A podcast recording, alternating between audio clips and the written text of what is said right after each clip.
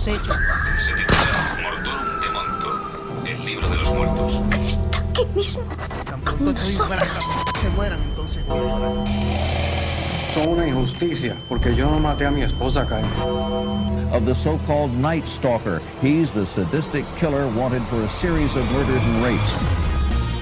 Vais a morir todas. Bienvenidos al podcast, al momento de...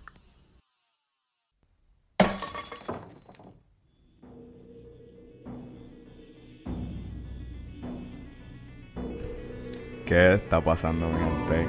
No, no están alucinando, no es una alucinación auditiva, ni audiovisual, ni nada de eso.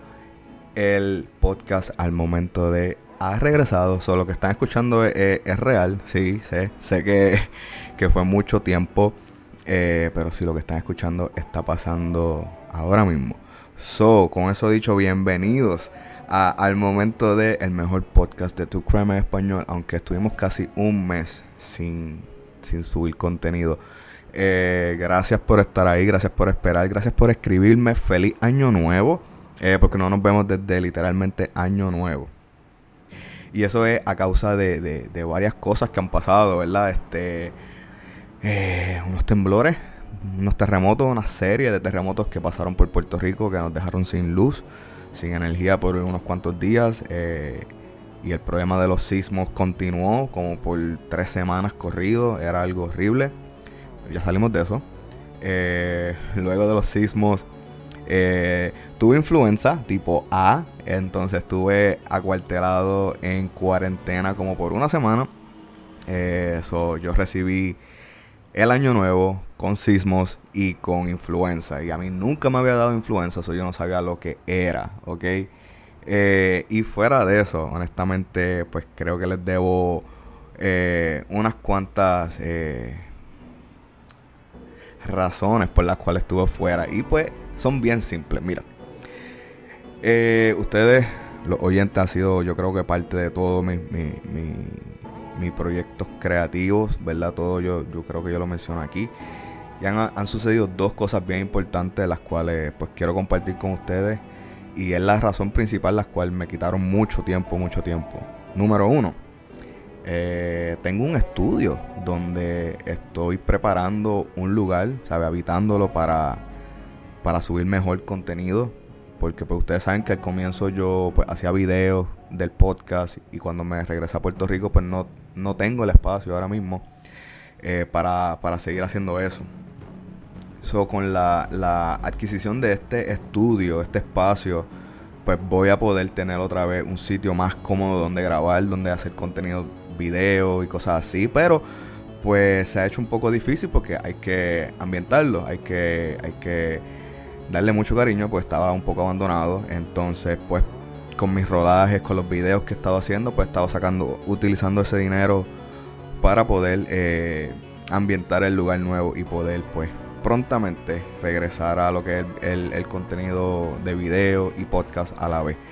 Y eso me tiene bien contento porque pues voy a tener mi propio espacio donde pues puedo, qué sé yo, tal vez hasta entrevistar personas y, y- y hacer un mejor contenido para el podcast.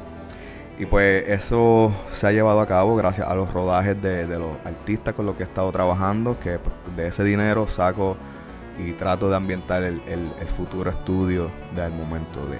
Y la última eh, tarea que me ha tenido bien ocupado es que estoy escribiendo un documental y va directamente atado a- al momento de podcast porque pues, obviamente es una historia de un crimen que quiero narrar y me ha tomado un montón de tiempo. Yo no sé si de verdad se pueda eh, hacer este documental, pero por lo menos está escrito. Eh, el proceso investigativo es bien arduo, es, es- es tedioso, es largo, hay que leer mucho, hay que corroborar la información, hay que hablar con personas y preguntarle si no les molesta hablar de esto. Por eso es que no sé si se dé, pero si se da, pues va a estar bien bueno. Entonces ese proceso de investigar, de estar leyendo, me quitó mucho, mucho tiempo porque e- es un, es un proyecto bien interesante y no quiero que quede mal. Y, no quiero decir cosas que, sean mentiras, que la prensa eh, dijo, o sea, quiero hacer un buen proyecto. Y pues ese, ese, me tiene bien contento ese documental porque pues algo que quería hacer, pero quiero hacerlo bien. Eh, y pues si no se da, por lo menos está escrito y pues cuando se pueda llevar a, a, a una pantalla, pues se llevó. Pero el proceso investigativo yo creo que ya terminó, está bastante completo. Solo falta sentarnos a hacer entrevistas y luego editar y luego enseñarles a ustedes ese documental. Documental este bien cercano a mí y yo no lo sabía. por eso estoy tan contento con esta historia y, y la quiero contar con todos ustedes. Y cuando esté listo quiero que ustedes sean parte de ello y lo vean. Porque si obviamente a ustedes les gusta el podcast, les va a encantar el documental. So, eso ha sido lo que ha pasado este último mes, que me ha tenido bien ocupado, so, ya lo saben, estamos de vuelta. Y hoy les vengo a dar, eh, a traerles una nueva historia de los horrores de la vida, ¿verdad? Y en especial hoy, porque nosotros eh, hemos conocido historias, las que nos ponen de frente con situaciones súper atroces, ¿verdad? Y anécdotas súper surreales, como por ejemplo la más reciente historia que sucedió en México, que muchos de ustedes me enviaron la noticia y los artículos. Eh, estoy hablando por supuesto del esposo que asesinó a su esposa eh, y luego le quitó la piel y los órganos. Situaciones así, ¿verdad? La historia de hoy es algo que camina por esos pasillos, de esas historias que a uno eh, se le complica asimilar o procesar las acciones en ellas. Esta historia yo la he querido hacer por mucho tiempo, pero sentía que como que no era el tiempo, conocía otra historia y me motivaba a hacer otra historia en vez de la que voy a hacer hoy. Pero siento que ya es el tiempo correcto de hacerla. Esta historia yo la conocí viendo un programa en YouTube de un canal, no me sé cuál es el canal honestamente, pero el programa se llama I Survived. En español se llama Yo sobreviví. O sea, estas historias están siendo narradas por las víctimas, ¿ok? En sus propias palabras, eh, narrando cómo sobrevivieron esta historia. Y la de hoy es la historia de una niña llamada Mary Vincent.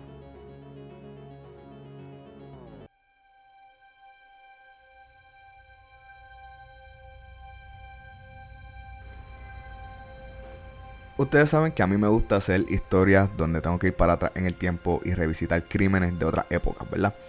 Vamos para, para el final de la década de los 70, eh, específicamente en 1978, donde el movimiento hippie, ¿verdad? Estaba ya casi muerto gracias a Manson. Eh, pero, aún, pero aún en ese tiempo había muchos hitchhikers, ¿verdad? Yo recuerdan que los hitchhikers son los peatones, las personas que deambulan las calles, ¿verdad? Se tiraban a caminar de estado en estado o de ciudad a ciudad buscando un aventón o alguien que les, les diera dirección ¿verdad? Que se dirigiera en esa dirección. Por ejemplo, el más reciente de nuestra serie de Jeffrey Dahmer era Stevie Hicks. Stevie Hicks era un hitchhiker, un peatón que estaba caminando. Le pidió un aventón a la persona más incorrecta del mundo, ¿verdad? Eh, yo he mencionado que varias, eh, eh, yo mencionado aquí varias veces, ¿verdad? Que desde los 60 hasta los 90, esta, de esta manera, los, los hitchhikers, las personas que caminaban, estos peatones, murieron un montón de personas, ¿verdad? Porque pues se montaban en vehículos con extraños y pues no había un noticiero que, que reportara, no había una red social que dijera, mira, de esta manera están muriendo estas personas. Y yo me atrevo a decir que por más de tres o cuatro décadas, tres o cuatro décadas, esta, esto fue un medio de verdad de, de, de, llevar a, a, cabo muchos crímenes, ¿verdad? Y la historia de hoy comienza de esa misma manera. En el sofocante mes de septiembre, en 1978, Mary Vincent, de 15 años solamente, se había ido de su casa en Las Vegas y se dirigía hacia California, ¿ok? En California vivía su abuelo en, en, Corona, California, ¿verdad? Ella era una adolescente súper normal, con problemas de adolescentes completamente normales. Mary tenía una prometedora carrera en baile y le fue muy bien, tanto así que escuelas estaban buscando eh, ofrecerle becas. Pero la razón por la cual Mary Vincent decidió huir de su casa en Las Vegas hacia Corona era porque sus padres estaban al borde de un divorcio. Y esta, pues cansada con las peleas y las situaciones que estaba viendo en su casa, se escapó, huyó de su casa y se dirigió a casa de su abuelo en otro estado. Y esta niña de 15 años se tiró caminando hacia otro estado, ¿ok? A pesar de tener ciertas ofertas en escuelas de baile, los padres de Mary la describen como peligrosamente ingenua y que solo estaba buscando formas de revelarse, ¿verdad? Ella estaba cortando clases, usando maquillaje, eh, y esta ya se había escapado de su casa varias veces en el pasado. Honestamente, pues, esa etapa, yo creo que todas las personas que escucharan este podcast lo han hecho, ¿verdad? Las chicas usando maquillaje o, se han escapado de la escuela, han cortado clases, eh, cosas. Yo no me fui a mi casa, pero yo sí corté, corté mucha clase, mucha clase, ¿verdad? Pero de vuelta al caluroso mes de septiembre, Mary caminaba cerca de otros dos jóvenes que también se dirigían hacia California. De nuevo, los hitchhikers, estos peatones, a veces se encontraban con otro y formaban un grupo y todos caminaban. Y yo entiendo de verdad el propósito de ellos, pero era algo que era súper normal y era eh, se hacía con mucha frecuencia en, en esta época, ¿verdad? En, esta, en estas décadas, ¿verdad? El viaje a California era demasiado largo, o sea, era esto era suicida, literalmente, ¿verdad? Lo que Mary estaba haciendo era físicamente y fisiológicamente posible, pero iba a ser algo bien exhausto, ¿verdad? O sea, yo busqué en Google, ¿verdad? En Google Maps y me dijo que esta chica se tardaría 3 horas y 34 minutos en auto desde Las Vegas hasta Corona, California. 84 horas caminando. ¿Ok? Eso era, como dije, suicida. Era imposible. Era posible. Obviamente lo puedes lograr. Eh, pero fisiológicamente era algo exhausto. O sea, tus pies iban a estar completamente eh, muertos al momento de llegar allá, ¿verdad? Anyway, pero volvemos. Como era de esperar, la fatiga en los músculos y el cansancio eh, comenzaron poco a poco a entrar el cuerpo de Mary. Y es ahí cuando, como una película de misterio, como completamente clichoso en una historia, esta camioneta azul se detiene y le ofrece un aventón o darle pon, como decimos en Puerto Rico, ¿verdad? Eh, pero solamente con una condición. El hombre que manejaba la camioneta azul eh, les dice que solamente podría llevarla a ella. Es en este momento que obviamente todos estamos gritando, ¿verdad? Que no lo haga. Eh, esto levanta todas las banderas rojas del mundo, ¿verdad? Ok, y obviamente los otros dos jóvenes con los cuales ella caminaba se negaron y se opusieron y le dijeron que no se fuera sola con el hombre.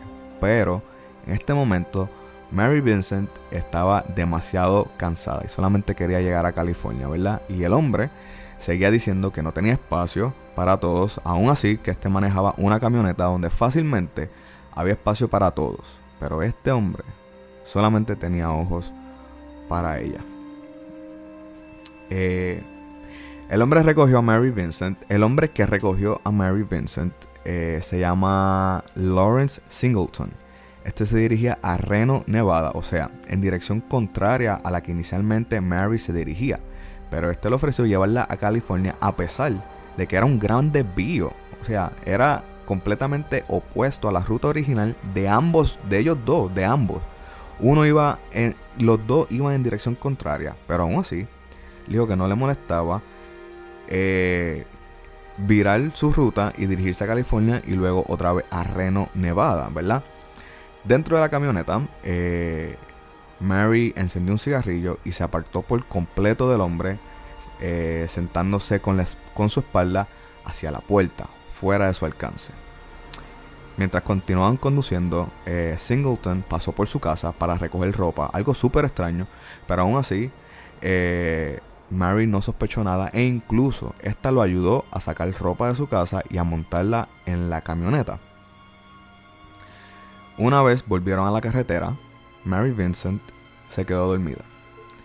Y Lawrence Singleton comenzó a beber licor eh, sin parar. E incluso este hombre tomaba licor o rones o lo que fuera eh, de un envase de cartón de leche. ¿Ok? A ese nivel. Este hombre eh, bebía alcohol directamente de un, de un envase de leche, de un cartón de leche, ¿ok? Más tarde, cuando Mary se despierta de su siesta, esta vio un letrero de la calle que decía que se dirigían en la dirección opuesta, o sea, volvían de camino a Nevada, a Reno, en, su, en la ruta original de Lawrence Singleton, ¿verdad? Espero que estén conmigo, que no se, no se hayan confundido, ¿verdad? O sea, o sea, que estaban de vuelta al este de, de, del país, no en la dirección que él le dijo que la iba a llevar. Ella lo confrontó sobre la dirección y este le afirmó que sí, que, que, que habían regresado, que fue un error honesto y que este lo iba a arreglar por completo, dirigiéndose nuevamente hacia el estado de California. Eh, hasta aceptó dar, dar, la vuelta, pero ahora era casi casi atardecer. So, está cayendo la noche. Singleton le dice a Mary que va a detener su camioneta al lado de la carretera eh, para que éste pudiera tomar un descanso para orinar. Porque no quería sostener más eh, eh, la necesidad de ir hasta la próxima parada, ¿verdad? Mary, Mary también salió para orinar y tomar aire fresco. Luego de terminar de hacer sus necesidades, Mary Vincent se percata que sus zapatos no están amarrados. Entonces ella se inclina para atar sus zapatos. Y mientras está atando sus zapatos, está rápidamente eh, fue golpeada en la cabeza con un martillo. Lawrence Singleton volvió a pegarle en la cabeza otra vez y en este momento tenemos sangre corriendo por todos lados a causa del golpe en el cráneo de Mary Vincent. Lawrence Singleton comienza a, a, decirle a Mary que no grite o que la va a matar. Pero luego del segundo golpe, que fue tan fuerte y tan inesperado, la joven se desmayó y Singleton eh, aprovechó para arrastrar su cuerpo hacia la parte trasera de la camioneta. Esta estaba completamente inconsciente y este empujó eh, eh, su cuerpo en la parte posterior de la van. Lawrence Singleton ató de las manos hacia la espalda y procedió a violar y a sodomizar brutalmente en la parte posterior de su camioneta en el medio de la nada, donde no había ni un alma que pudiera socorrer a, esta niña de 15 años, que estaba completamente sola a la merced de Lawrence Singleton. Después del asalto inicial, eh, Singleton bajó la camioneta de donde inicialmente la detuvo hacia el cañón más cercano de, de esa localidad. Este cortó los lazos que la había, con los que había atado las manos y la obligó a beber licor del cartón de leche donde él tomaba el licor. Él accedió a liberarla si ella continuaba cooperando. Después de múltiples golpes eh, y continuos tragos de alcohol, Mary Vincent se desmayó por segunda vez. Pero no fue por mucho tiempo, pues esta estaba, eh, se despertaba. Era como intervalo, ¿verdad? Era como que iba y venía a causa de, de, de los golpes que recibió en, en, la cabeza. Esta casi siempre despertaba cuando este hombre pues la estaba violando. Pero recuerden dos cosas. Esta niña eh, se está desangrando en la este, se está desangrando por dos impactos en la cabeza con un martillo, ¿verdad? Y esto es sacado de un programa que se llama Yo sobreviví. So, falta mucho por contarle, ¿ok? So, sigan conmigo hasta ahora. Para Mary Vincent, las horas pasaban lentamente en esta madrugada, ¿verdad? Era algo aterrorizadora y agotada para la adolescente, con un inmenso dolor eh, a, causa de los golpes, eh, la sodomización, las violaciones, las ataduras, todo esto. Está, ella está en pleno dolor, ¿ok? No hay otra manera de, de describirlo. Mary le suplica a Singleton una y otra vez, durante toda la tortura. Solo libérame, te lo ruego, solo libérame, por favor, no le diré nada a nadie, eh, solo libérame. Cuando Lawrence se da cuenta que pues, eh, está a punto de atardecer, está a punto de, que la madrugada se vaya, que empieza a salir el sol, ¿verdad? Este eh, obviamente no va a tener la misma privacidad para, para continuar sus actos, ¿verdad? So, Lawrence caminó hacia la parte trasera de la camioneta y regresó con una caja de herramientas. Ustedes pues pueden ir preparándose en esta parte. Y como es de costumbre en estos dos años que este podcast lleva, esto se pone peor. Mientras Estrella miraba, Lawrence Singleton, de su caja de herramientas, de su caja de herramientas, sacó una hacha y este le dijo, ¿tú quieres ser libre? Pues yo te liberaré. De un solo viaje, o sea, de un solo golpe. Este hombre la golpeó en su brazo izquierdo, cortándolo limpiamente de un solo golpe, justamente debajo del codo. Al recibir este impacto, ella lo golpeó, lo pateó furiosamente, gritando desesperadamente por ayuda y por la agonía. Mary, entre lágrimas, eh, Mary Vincent, entre lágrimas, narra en el programa. O sea, que entiendan y quédense conmigo cuando yo les digo que el programa se llama Yo sobreviví. So, ella está recordando y narrando lo que, lo que vivió, ¿verdad? En el programa, Mary, Mary Vincent dice que sentí todo el dolor, la picardía, el ardor y a medida que la sangre se escapaba de mi cuerpo, sentí que todo el flujo de líquido salía de mí. Final de la cita. Después de eso, Lawrence Singleton volvió a repetir el acto, eh, cortando el otro brazo de la víctima, eh, esta vez de dos intentos. So, a este hombre le tomó solamente tres intentos en dejar a esta joven completamente sin brazos. Mary termina diciendo, y cito, yo sentí todo. Yo estaba consciente en todo momento. Cuando terminó su ataque, este, este hombre, Mary Vincent, estaba casi moribunda, pero consciente.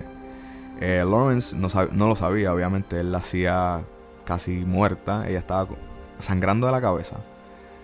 Sangrando me imagino que de sus partes íntimas. Sangrando de sus brazos que han sido cortados y está completamente desnuda. So, eso es para que tengan por lo menos una imagen de, de, esta, de esta niña. Eh, este suponiendo que estaba muerta, arrastró su cuerpo eh, y lo tiró de un declive donde estaba su eh, camioneta estacionada de 9 metros de alto, ¿ok? Hacia un drenaje de concreto. So, este la tiró, digamos que de una altura casi de 27 pies, eh, tirándola a morir, eh, impactando el suelo. So, Mary Vincent debería haber muerto en ese momento. Yo creo que yo hubiese muerto desde el, desde el martillazo a la cabeza. Yo, probable- probablemente yo, ¿verdad? La mitad de su sangre se había derramado desde, la, desde, lo, de- desde el comienzo, desde, desde el primer golpe, desde el primer impacto con el martillo. Ya ella estaba perdiendo sangre. Durante las violaciones ella no paró de sangrar. Eh, por eso es que ella se desmayaba y volvía y regresaba por la pérdida de sangre. Luego sus dos brazos fueron cortados. So, ella había perdido todo. Ella había perdido tanta sangre que estaba sumamente débil, ¿verdad? Luego cae a un drenaje eh, donde comienza donde comienza a- a contaminarse. Eh, hay, agua con mierda que está entrando directamente a sus heridas que están expuestas completamente, ¿verdad? Además del, del impacto de, de ser lanzada desde el tope, desde 9 metros hacia abajo, ¿verdad? Eh, esta niña, honestamente, debió haber muerto en ese. En, en- en uno de esos actos, en uno de ellos. Y, y- y sucedieron como casi cuatro. Y aún esta niña eh, estaba con vida. Mary Vincent dice que escuchó una voz. Solamente una voz que a ella le decía. Una voz que ella dice que estaba en su mente, en su corazón y en su alma. Y esta voz le decía que no puede morir. Ella decía que, eh, que la voz le decía que él le hará esto a alguien más y que ella no puede dejar que eso suceda. Y esa cita se me eriza la piel ahora mismo diciéndolo, porque esa cita en específico eh, fueron una de las más que se quedaron conmigo cuando yo vi el programa, ¿verdad? Me llegaron al corazón porque eso solo lo pensaría, eh. En mi mente, ese tipo de pensar sería de una mujer adulta o de una madre, ¿verdad? Que, que, que, tienen ese, ese, ese espíritu luchador eh, y, de, y de guardián contra sus hijos, ¿verdad? Ese, esa cita, cuando yo la escucho y, y, eh, m- me da la misma, la misma sensación ahora mismo, cuando la escuché por primera vez, ¿verdad? Esa cita no, esa manera de pensar no es de una niña de 15 años, ¿sabes? Esa, esa, esa fuerza de resignarse a morir es bien raro que una niña de 15 años las tenga. Y por eso a mí me impactó tanto esta historia. Es como yo dije, yo a lo mejor del primer golpe ya yo hubiese, me hubiese dado por muerto, pero esta niña no. Esta niña, a pesar de haber sido lanzada de 27 pies de altura hacia el suelo y haber caído en agua con mierda, tenía, ne- necesitaba vivir. Una niña de 15 años, ¿ok? Mary eh, con- convocó toda la energía eh, del mundo, del Olimpo, y esta comenzó a, enterrar los codos, ¿verdad? Su, su- lo que le quedaba de, su- de, de sus brazos en la tierra para poder cubrir la herida y detener el sangrado. Esta intentó subir eh, la montaña de tierra por donde la habían lanzado, eh, pero nuevamente por la pérdida de sangre se desmayaba. Y luego volvía, se despertaba y intentaba subir la montaña poco a poco. Aún en este momento en la historia está oscuro, so Mary no sabe a dónde dirigirse. Y, y vuelvo y repito, esta se desmaya y vuelve y se levanta. So, eh, es bien difícil saber, en, en su mente es bien difícil que ella tenga un plan hacia dónde dirigirse porque no tiene energía, no tiene fuerza y no sabe a dónde dirigirse. Pero eh, al comenzar el siguiente día, el tránsito comienza a aumentar. So ella empieza a escuchar autos pasando por la autopista. So ya tiene un norte, podamos decir, ¿verdad? Para dónde dirigirse. El sonido del tráfico la guió a través de la oscuridad hacia la autopista. Y, y milagrosamente, ¿verdad? Porque todo esto que yo estoy narrando es un milagro de la vida. Eh, Mary hizo su camino hacia el tope de la autopista, donde caminó desnuda, con los brazos elevados, con los brazos levantados, según el informe que ella dice. Un auto convertible rojo con dos hombres eh, la espotearon, ¿verdad? La, la vieron y estos disminuyeron la velocidad. Pero al ver lo que era, lo que estaba en la carretera, cuando vieron que era una niña desnuda, cubierta en sangre, con los brazos cortados hacia arriba, estos aceleraron y la dejaron, ¿sabes? Se alejaron de ella rápidamente. Y sinceramente, yo no los culpo. Yo hubiese. yo creo que yo hubiese hecho lo mismo porque esto es sacado de una película de horror. Esa imagen es de una de las pesadillas de Tom Savini, ¿ok?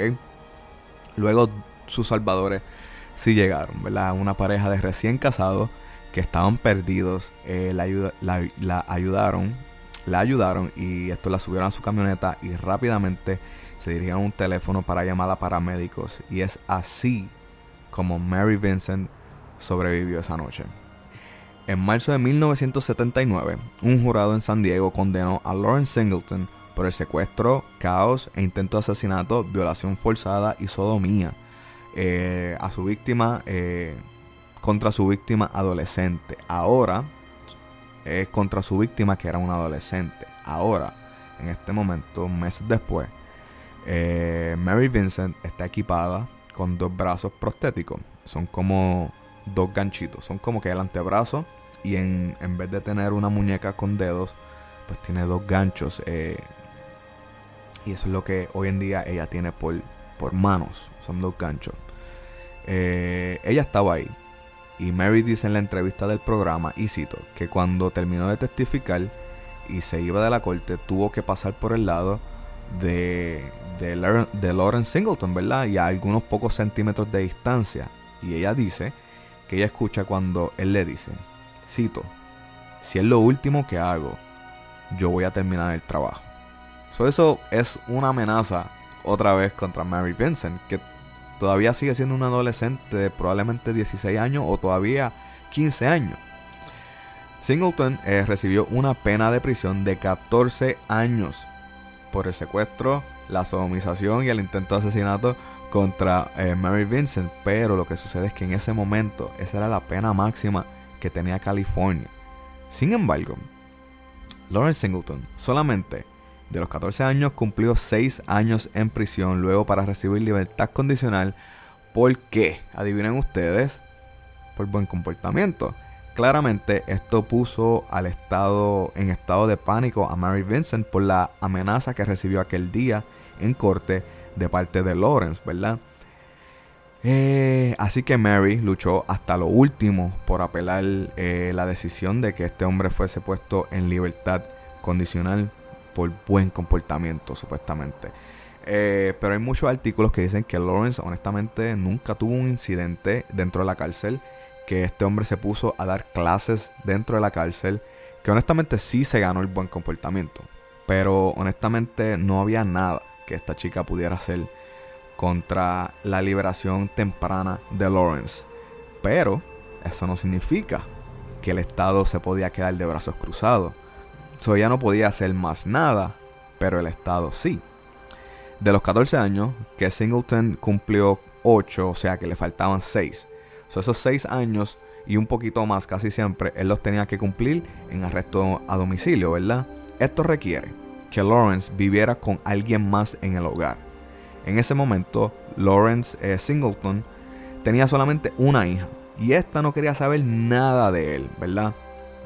Así que el estado de California eh, no podía enviarlo a vivir con su hija. Lawrence tenía, era natural de Florida, so tenía familia en Florida.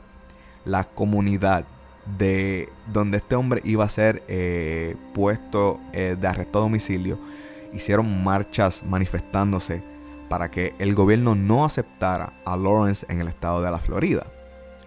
Sobre el estado de California, perdón, sobre el estado de la Florida no aceptó que el estado de California enviara a este hombre hacia la Florida. So, California intentó llevarlo a Nevada, a, su casa en Reno, donde este hombre eh, se, dirigía el día que, que secuestró a la joven. Y nuevamente el estado de Nevada se manifestó en contra del gobierno y el gobierno del estado de Nevada no aceptó que el estado de California también enviara a Lawrence Singleton a eh, el estado de Nevada. So, esto tiene de brazos cruzados al estado de California porque tiene un hombre que se supone que esté fuera de la cárcel, aún dentro de la cárcel, porque nadie quiere aceptar a este hombre en sus estados. So, el estado no tiene eh, dónde entregar al hombre. So, el alcalde eh, propone tener un trailer, o sea, un, una traila, un bunker, como ustedes lo quieran llamar un camper justamente a las afueras de la cárcel de San Quentin eh, para que Lawrence pudiera cumplir su tiempo que le, le restaba de arresto, de, arresto a domicilio. So, este hombre, a pesar de que fue puesto bajo libertad, terminó cumpliendo los seis años de arresto a domicilio a las afueras de la cárcel, solo, porque no podía hacer nada. So, como quien dice, sí cumplió los 14 años, ¿verdad?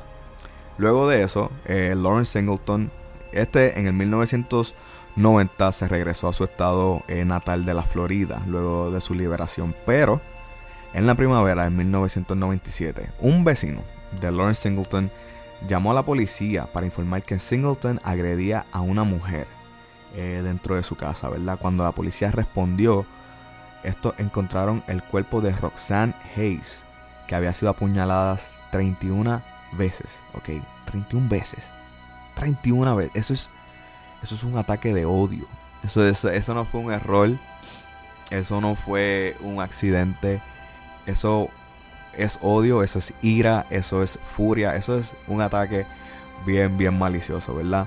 Eh, todos estos ataques de Roxanne Hayes fueron en la parte superior de su cuerpo. Hayes, lamentablemente, era una madre de tres que se dedicaba al trabajo sexual por las noches.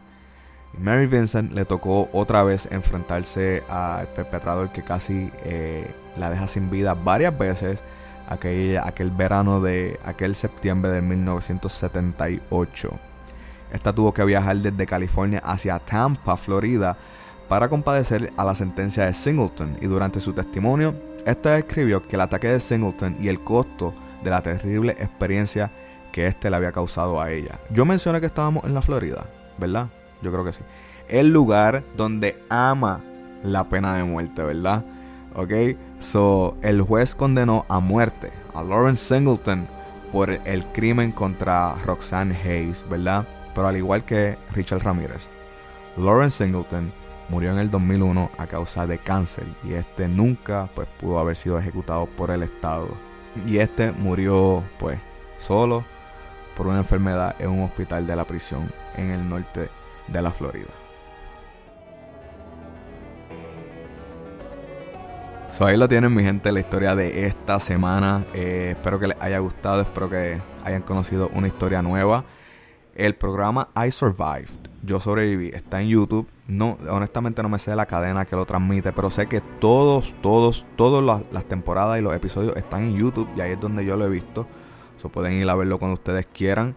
Eh, todas son historias narradas por, por, por las pues por las víctimas y hay diferentes cosas, desde accidentes de carro, ataques de animales, ataques de personas, eh, cosas naturales, todo lo que tenga que ver con la sobrevivencia de unos actos bien, bien raros, los pueden ir a ver. Gracias por estar ahí, gracias por, por escribirme a todas las personas que me escriben, de verdad, este, este, yo me comunico con ustedes y ustedes saben, de verdad, que les agradezco un montón, me escriben desde Dinamarca, desde Argentina, desde México, y yo trato de hablar con todos ustedes, ¿verdad? Los quiero mucho, de verdad. Gracias por estar ahí este, para mí, para escuchar el podcast, para escuchar mi desahogo. Los voy a mantener informados tan, tan pronto me haya reubicado en el lugar nuevo. Voy a tratar de, subir contenido a YouTube también, si, si, si, lo, puedo, lo puedo hacer. Son muchas gracias, de verdad. Esperen, eh, espero que les haya gustado. Los veo próximamente en otro nuevo episodio. Por favor, envíenme historias para hacer, porque pues yo perdí mi lista. Eh, de, historias o envíenme historias para yo ponerme al día y tratar de, seguir llevándole contenido a ustedes. So, los veo, los quiero. Eh, cuídense, pórtense bien y recuerden que siempre nos damos cuenta que siempre es quien menos tú piensas que es. Así que los quiero, mi gente, los veo pronto.